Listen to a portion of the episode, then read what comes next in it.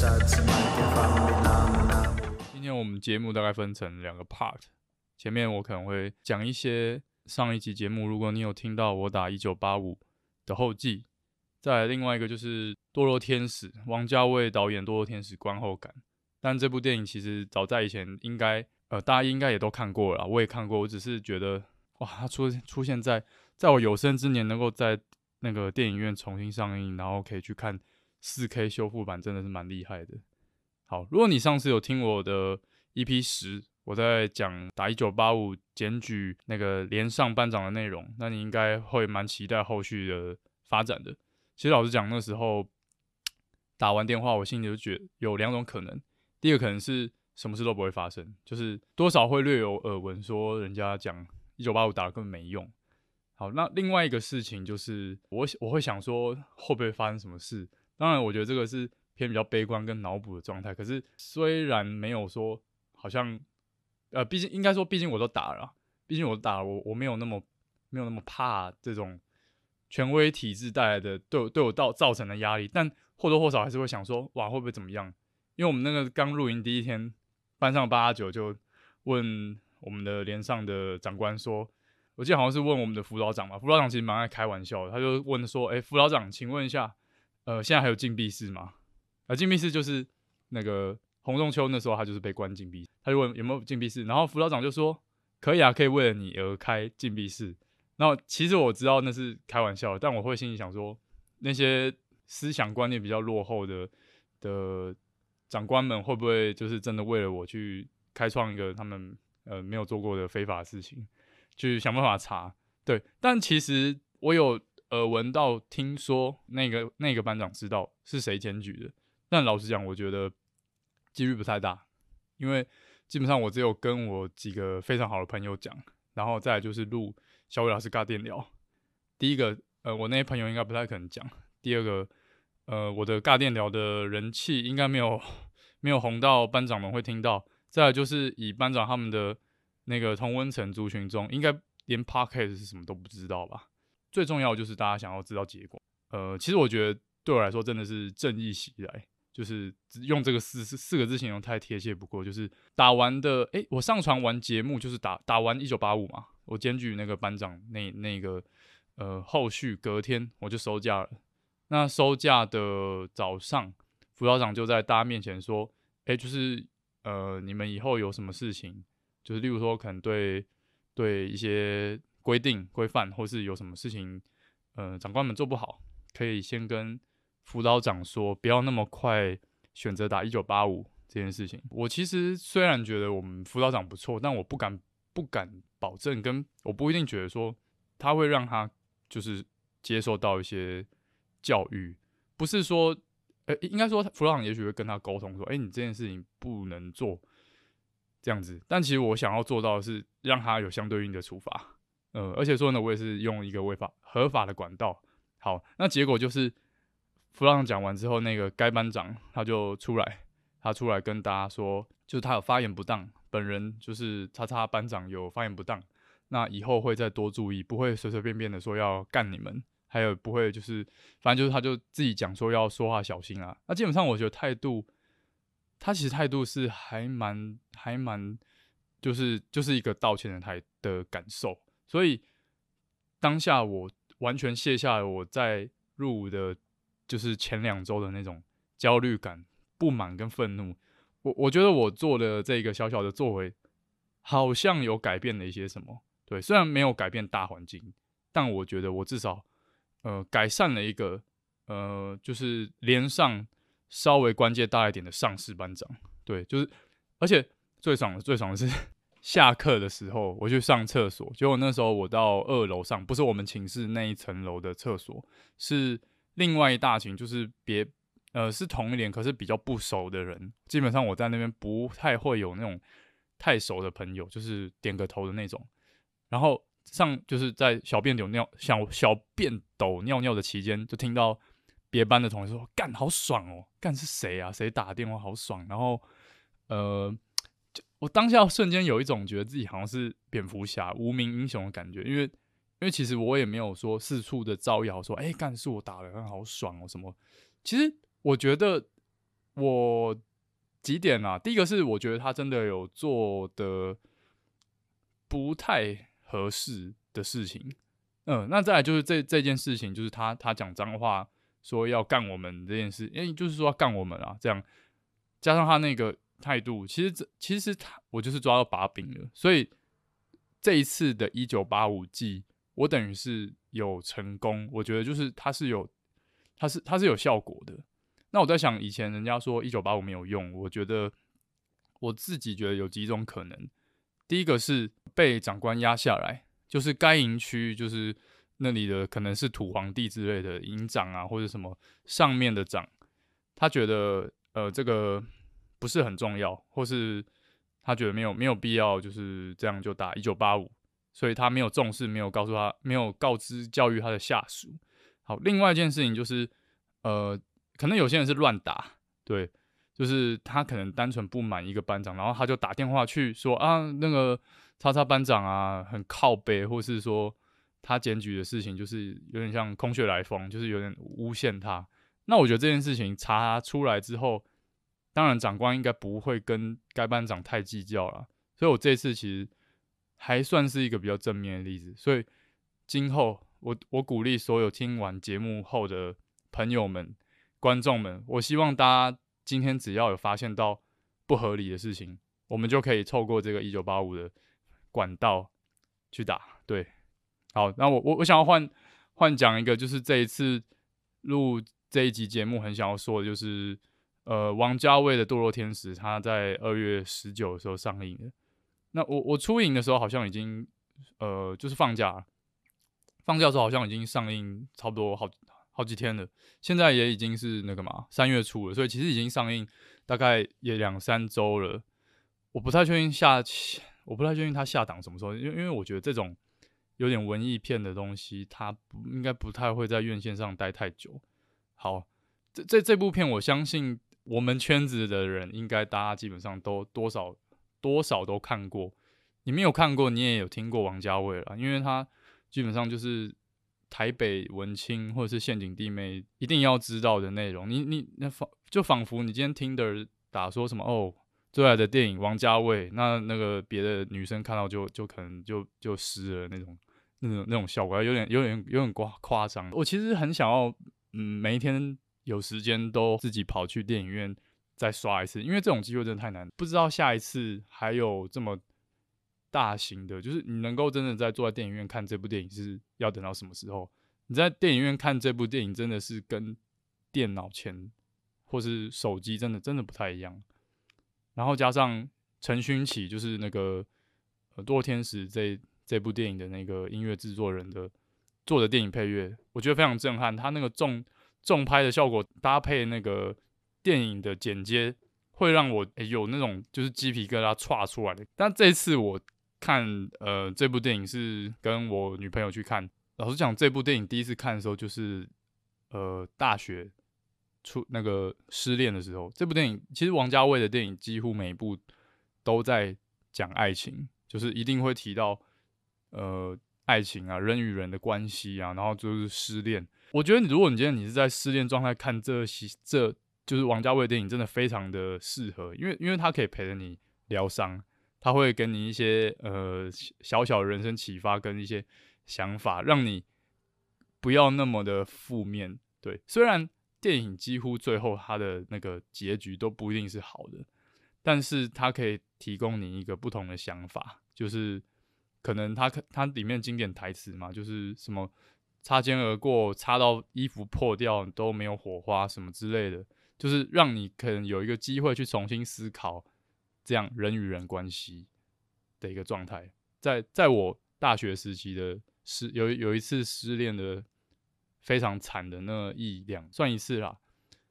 就才接触到王家卫的《堕落天使》《重庆森林》这两部电影，真的非常的舒服。我稍微讲一下这两部电影好了，就是《重庆森林》我简单带过。其实《重庆森林》是它比《堕落天使》早一年生的电影。那这两部它它的上映跟拍摄期间也只差了，就是前后一年，非常的近，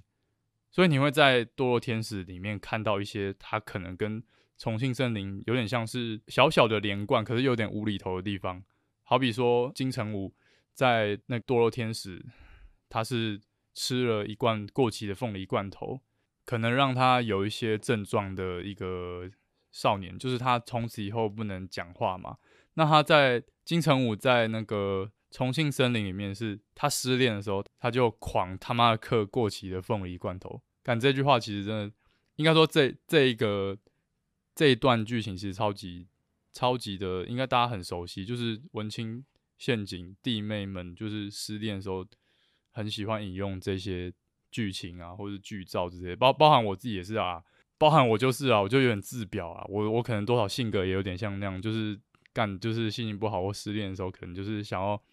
引用一下这一面的的内容。那这一次。我觉我觉得我发现到跟以往不同的事情，就是，呃，我今天想要讲陷阱、陷阱弟、陷阱妹，讲陷阱妹好了，就是跟《堕落天使》这部电影的关联。我以前在大学的时候，“陷阱妹”这个词刚开始出来，然后大家都大家都会觉得说，陷阱妹是什么？就是一开始就是可能 trap 嘛，陷阱那。大家可能想到的是陷阱音乐 （trap music），就是那种饶舌 hip hop，然后有重拍的那种感觉的流行音乐。那可能是爱去 crash、爱听 trap、爱听 hip hop 的一些台北台北 gang 啊，就是会被叫陷阱弟妹。但是后后来就是他他这个东西稍微脉络在更清晰的时候，我发现那时候应该说那时候以为啦，就是穿着从一一个喜欢音乐风格到穿着上，就是他们大家基本上是潮牌。在身上，所以那个时候才出现一首歌嘛，就是那个 Ryan P 孩的呃陷阱妹 Trap Bay 那那首歌，其实我觉得它算很 hip 到那个当下的对陷阱文化的这个一个重点。这个词其实加强了大家就是普遍世人普罗大众对陷阱妹应该说陷阱这个词汇的一个了解。陷阱妹其实我认为不是他创的，但是他加深加就是让。大家对这个词汇就是加深的那个，呃，他的一个刻板的印象吧，就是陷阱妹是，就是像他台词里面歌词里面有唱，就是那个什么眼影眼影都在极光灰什么巴拉巴拉之类的，就是反正你基本上你去到呃台北 Crash 夜店里面，全部都是陷阱弟妹，包含到现在都是吧？对，但这个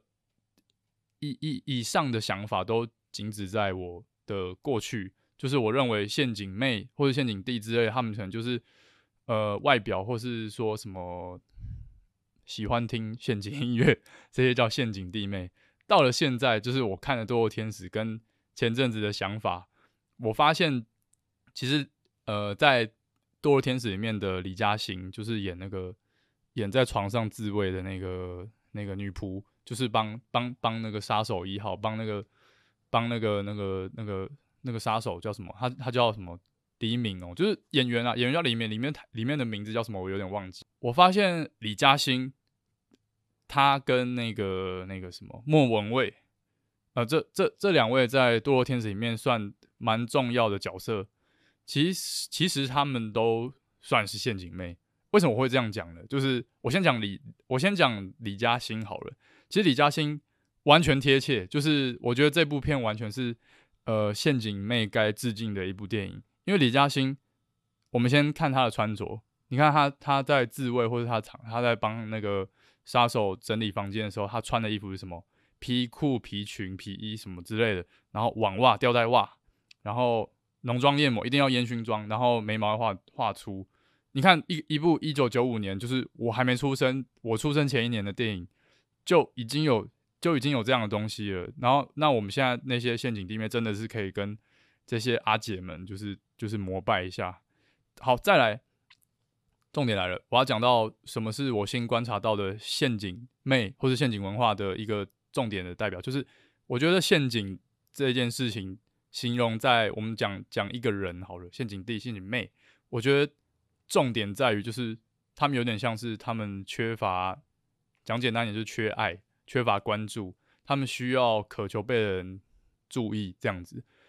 那这一类的族群，他们才会去往自己身上添加一些比较浮夸、比较呃让人记得住的外表。诶，我讲让人记得住的的这件事情，你如果最近又有重温一次《多天使》，你就会想到莫文蔚在里面讲过的话，就是莫文蔚在里面演的是那个杀手，他离开那个李嘉欣，他在那个麦当劳找到，哎，就是遇遇到的一名女子嘛。麦当劳那一幕，它其实有一点像象征素食，就是素素食恋爱，所以所以杀手跟那个莫文蔚在麦当劳很快认识，然后就回去就是就是发生发生一些不可告人的秘密这样。那莫文蔚那时候有后来有说，就是问杀手，你知道我为什么要染金发跟烫爆炸头吗？他说他其实是怕人家忘记他，他想要让人家多注意到他，不要。如果忘了他没关系，但他至少记得住他的样子。诶，那这不就是跟我刚刚讲陷阱妹做的事情是一样吗？诶，我这边讲陷阱妹是包含通道陷阱地的，就是请请大家听我节目，不要觉得我干我好像就是单纯在追女性，我就想要讲快一点，我就讲陷阱妹啦，因为陷阱妹这个词，呃，好像大家会比较有共鸣一点点。那我你就你就当成我讲陷阱妹的时候，就是讲男女都是嘛，对。那这就这这完全 hit 到那个我在讲陷阱的东西了。好，我们回去看李嘉欣。李嘉欣她她超我该怎么说？她她算是一个很自我自我的人，他不太外向，然后呃一直偷偷的在观察杀手，去翻他的垃圾，看他的一举一动，然后去他曾经去过的酒吧，做他做的是抽他剩剩下烟这些事情，其实。哇，这这这其实也蛮像是怎么讲，就是好像蛮像是文青或是陷阱弟妹会做的事情。所以其实这两个角色，我觉得，呃，在我看的时候，我我完全去想到，哎，干这两位女角色真的是陷阱陷阱一代女王哎，大家真的是可以在看的时候，如果想到我讲的这些事情，应该会觉得蛮好笑的。好，来个小补充好了，我讲一个小小的。这部电影最后的一个小，应该算是大家都知道，或是有些人不知道的事吧。就是其实《堕落天使》它最后有一个被剪掉的版本，就是结尾是那个金城武，因为他他跟那个他那个疯子女友就是分开后，啊，结果他在路上遇到那个杀手的前女友，就是李嘉欣啊，对，然后他不是载他回家嘛，那一段他就直接。呃，镜头就往天空跑，然后就结束了那一幕。其实他可能可能导演还有补拍一段，就是不是不是可能啊，是 YouTube 上就找得到那一段被剪掉的内容是金城武骑着他的我不晓得是追风还是什么的的老仿赛，然后在李嘉欣到加油站，然后放他下来的时候呢，呃，他又很很 man 很帅气的去，就是有点把嘉欣姐姐撩回来，然后吻了一下。哦，那段其实很浪漫、很漂亮，就是李嘉欣很正、超正陷阱妹，然后呃金城武又他们超帅，呃浪人，然后又又不失文青跟帅气度。但说真的，这一段我我个人会觉得说他剪掉其实很不错的，因为呃如果真的像《堕落天使》这一部那么阴郁偏黑暗的电影，那我又强强附加上这一段比较甜美的结局的话呢？也许它的结尾就没有那么容易让人有那种可以开放式思考的结尾了。我认为每一个人喜欢看的电影都会风格不太一样，像有些人他喜欢结尾就是走一个完美结局，或是就是呃大家一起死光这样。但我我自己会觉得，呃，以《多天的这部电影它的结尾像导演剪掉这一段的话，我是蛮喜欢的啦。那那这部电影就是最近就是重新上映，如果大家有。时间的话呢，也许可以到电影院再看个几次。我应该还会再去二二刷、三刷、四刷，只要它还没下档，然后我的休假还有空的话，OK。好，那我现在要回去讲一下，就是有点像国军 online 的小结局吧。我先讲一下，下一集我可能会预会录录一个，就是呃新兵全制霸的一集，就是教大家如何在军中舒舒服服的过完。嗯，因为因为其实我现在入伍也已经有呃快两个月了，那我大概知道怎么去抓军中的节奏，包含我现在换单位换单位这件事情比较神秘一点，所以我觉得我我目前先低调一些些，然后之后再跟大家说。对，上次其实上礼上前几个礼拜我本来就要录了，就是剩下的话，但其实我忘记带我的小笔记本回来，我在军中的时候会一直。做笔记，就是可能呃假日要回来录节目的时候，我要讲到什么重点。那今天我先从这个开始讲好了，就是呃你在军中的时候会有一些词汇跟就是军中讲的所谓的民间不太一样，那我称这为军中的词汇现象学，就是好比像是长官要你做一件事情，呃待会请大家去打扫好这件事情。那基本上军军中的班长或长官，他不会跟你说啊，请大家等下开始打扫，他会说待会请大家实施。哦，这个至少是我在班我们这里看到，如果你们那里没有的话，那也没关系。然后打扫，我从来没有听过班长们讲，他们都讲环境简整。对，所以如果我连起来就是说，待会大家，待会你各位实施环境简整，就是所有的名词你在。呃，所谓讲民间，就是我们一般人没不是国军的人，我们不会讲到的词，他们会变得很很很诡异，很冗长。嗯，我从来没有听过他们说做，就是叫你去做什么事情，他一定说实施，然后他会叫你去环境检整，他不会叫你打扫，他不会跟你说你去整理，他会说你去检整你的内务，就像我们那个个人柜，他会说就是检整你的内务柜。还有另外一件事情就是垃圾，垃圾嘛，就一般我们就说捡地上的垃圾，但军中的长官 会说人工垃圾，就是，但我没有听过非人工垃圾啊。我猜非人工垃圾可能是有点像呃落叶啊，或者什么灰尘这类的。那所谓的人工垃圾，就是长官一直要求我们大家清理的，呃，好比像卫生纸啊，什么什么呃，就是塑胶袋啊，什么之类掉在地上的东西。再来就是蛮，我觉得这个应该是蛮多，应蛮多地方会也有这样的。军中方言的，就是他们很喜欢讲绿定。今天他们不会说，哎，我先跟各位呃规定一下明天的集合时间，他不会这样讲。他基本上都会说预定，预定的时间，明天我们预定的时间集合时间在什么洞六洞洞。那讲到这个也很靠背，就是干能够讲早上六点，为什么不讲早上六点？你一定一定要讲洞六洞洞。其实我觉得洞六洞洞还算好理解，可是如果今天你讲那种什么。幺四幺五幺六幺八幺八可能比较好记啊，可是我觉得你假设你今天你是个女生，或是你没当过兵，你立刻听到幺八，你也要稍微想一下，干是是是他妈傻小是几点？对他还会讲律定的时间以外，还会说律定的位置，脚尖每次站在地上，只要有线，官长长官就很兴奋说，呃有线就切线，按照律定的位置，就是。他们很喜欢，呃，不管是你站着还是你把东西摆放，要让你尽量去切线，就是呃贴可能脚尖贴着线吧，或是你的那个什么小椅子啊，或是你的什么枪什么布拉布拉，就是放在那个比较整齐的位置，切齐。怎么讲？其实有时候我我们有发生过几次，就是明明切齐就。不会跟前后那个位置距离一样，就就举例啊，例如说一排跟二排的距离是一公尺，然后二排跟三排的距离原本也是一公尺，可是，在附近的呃一个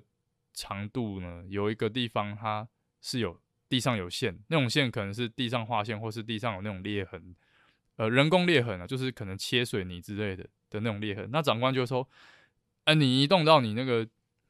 那个线上切线，为什么不切线？有线干嘛不切？但是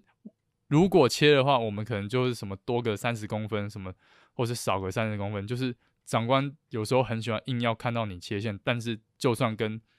队伍整整体整齐度不同，他还是要看到你切线。至少我们那边班长是这样，我觉得这个这是蛮好笑，就是一些很无聊的、很无聊的规范啊。嗯，大家你各位以后呃，我的观我的我的听众们，你如果还没当兵的，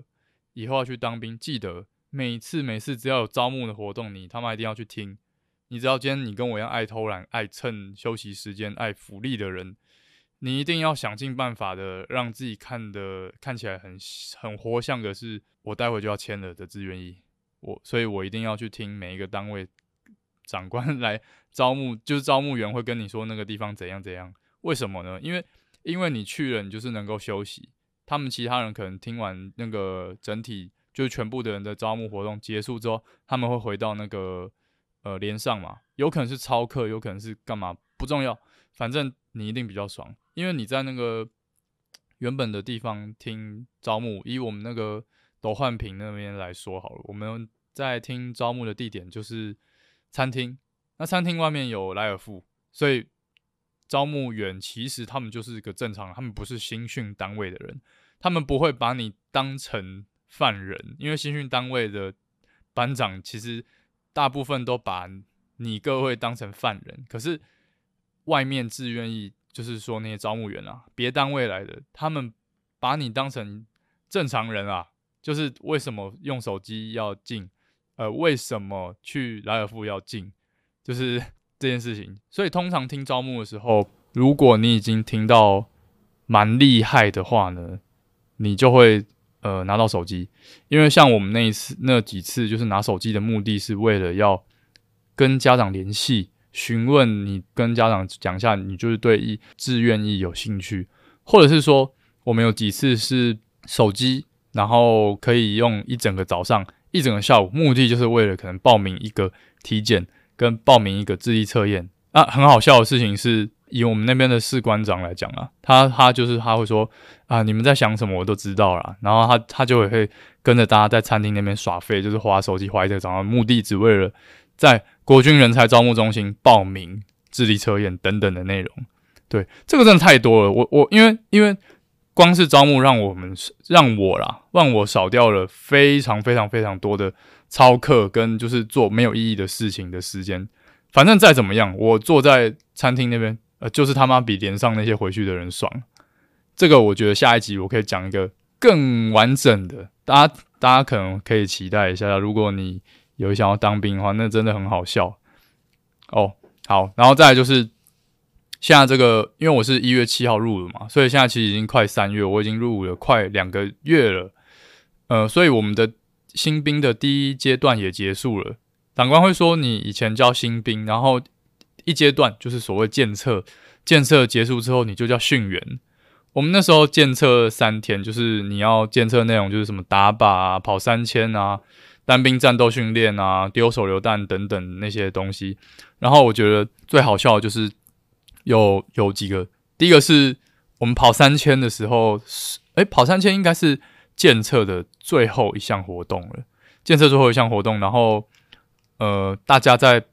大诶跑三千是不能够自己跑的，就是你不你不能够像是好像赛跑一样，你你跑得快你就先跑完，不能超白痴的，就是你跑三千还是要。带着队形，然后你落队还会被骂，干就是班长在跑之前会说，不行的人呢就自行移动到旁边，就是不要拖到队，就是就是队形。好，那但是我在跑的时候就发现到那些可能跑到很累或是不行的的兄弟们，稍微落一点点，其实真的没有很多，他可能还在考虑要不要到旁边去拖队，就是。可能跟着后半段跑的时候，他还在考虑，然后班长就会破口大骂。干，我也是蛮期待，也是蛮佩服那些班长的。你在跑步的时候，你还能可以破口大骂骂人，超好笑。然后在我们在跑步的时候，原本大家其实气氛蛮严肃的。那我我我都会跟朋友说，这这个怕很像是我们的那个期末的社团惩罚，因为我们在跑步的时候，那个操场突然开始放音乐。然后放音乐就是呃什么 超跑情人梦 之类的，真真的放超跑情人梦。但我其实那时候很期待大家一起唱，但好像还好，就没有人能够像网络上那个什么呃那是雄中吗？还是南南一中啦？这就是他们那个毕业典礼，全部的人一起齐唱超跑情人梦，那一定超屌。嗯，这真的很像是呃我们的话剧社的社团惩罚，然后最后就是。到尾声了，我们不用再盯了，我们不用再装了，就是尽量好玩就好了。你看，就是连军中也放《超跑情人梦》这种呃现代的台湾迷音歌曲。另外要讲到一个就是单兵战斗训练，我再重申一次，如果你是还没有当兵的人，以后请你单战他妈一一个都不要背，呃，除非班长要呃让你罚你罚站或不能用手机、不能抽烟之类的。但如果你可以观察，因为这，因为因为我们也蛮多班长说没有背完单站不能巴拉巴拉嘎嘎什么之类的，但也没做到，因为你他妈一个连一百五十六十人，他根本懒得管你，他根本他根本懒得检查一个一个，除非我觉得你遇到的长官是那种真的很爱欺负人，他真的会一个一个看的那种。我们有遇到啦，是呃，就是其中几站，好像也只有一次而已，就是头一个月就只有一次被检查，然后没有背到那个进度的人，就是不能下课。那大家真的是有毛起来背。我其实单站总共有一到六站，我先跟跟不知道什么是单站的人讲解一下。单兵战斗训练，它的名字叫单兵战斗训练，就很很很白痴。一到六站就是它里面有台词，例如说什么呃，我已完成攻击前准备，呃什么我立刻完成武器武武器装具检查，什么呃左左绑腿右绑腿，然后什么什么弹带什么刺刀，就是就有点像是有点像是呃被。背话剧台词的感觉啊，你可以这样想。然后最好笑的是，我忘记五站还六站，其中一站是他幻想对方敌军投降，然后那个内容我我哎干，其实虽然我真的没有背，但我还是记得一些好笑，就是呃敌军的弟兄，你们可以投降了，然后什么什么双手抱头，然后脚打开，然后什么呃我们会依法保障你的生命安全，护送你回到你的国家之类，这真的超好笑。然后我们在就是建设的时候，就是。考单站这个 part，就是我我们一个班上就要派出一，应该是一个人，一个同一个那个人质，然后人质就是我我刚好演那个那个把人质带走的人，就是你要去人质那边搜身，然后有有那个还有尸体，就是我们大家要把那个尸体拖走，真的很好笑，这很像，所以我才说很像话剧社惩罚嘛。你那个监测监测，诶，是两天还是三天？就是那几天，就他妈就是你这进去。新训四个月的那个社团第一次大惩罚，嗯，好，然后再就是我们那个检测全部结束啊。照理来讲，就是班长应该会转换一个状态，就是让他们原本比较严肃跟严格，就是管控很很就是紧紧密的一个状态呢，他会稍微转换一下，变成像是呃慢慢放福利给你。像我们第一阶段其实根本没有。去过营战，然后莱尔富也他妈只去过可能两三次左右吧，就是而且去莱尔富也是那种，呃，有点像是大家写好单子，然后集集中一个班一个人去买那种，就是就是很麻烦啊，绑手绑脚，他会搞到你，你也不想去。但二阶段之后，如果班长没有病的话，你你在军中的生活会越来越舒服的。